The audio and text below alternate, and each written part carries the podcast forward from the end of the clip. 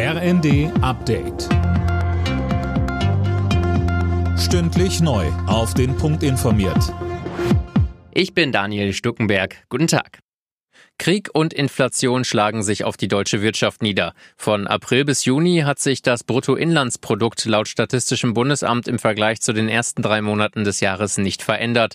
Mehr von Tim Britztrup. Bedeutet Stagnation. Experten hatten zuletzt noch mit einem Mini-Wachstum von 0,1 Prozent gerechnet. Immerhin, in den ersten drei Monaten des Jahres ist die Wirtschaft stärker gewachsen als zunächst angenommen, nämlich um 0,8 statt 0,2 Prozent.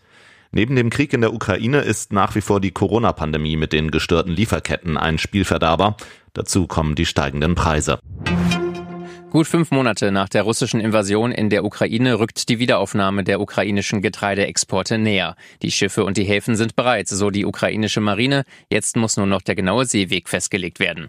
Die Exporte werden von Vertretern der Russen, der Ukrainer, der Türkei und der UN kontrolliert. Millionen Menschen weltweit sind auf das Getreide angewiesen, das aus der Ukraine kommt.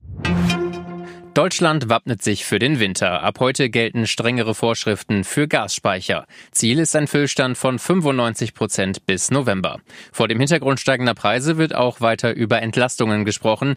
Die Linke fordert beispielsweise einen Gaspreisdeckel. Der energiepolitische Sprecher Lorenz Göster-Boltin sagte im ZDF, wir haben jetzt so exorbitant hohe äh, Gaspreise, dass äh, sich viele Menschen das nicht mehr leisten können. Wir erleben explodierende Mieten, wir erleben explodierende Nahrungsmittelpreise und jetzt obendrauf dann noch so etwas wie eine Gasumlage. Das bringt Menschen an ihre Existenz. Die drohen, ihre Wohnung ähm, äh, zu verlieren.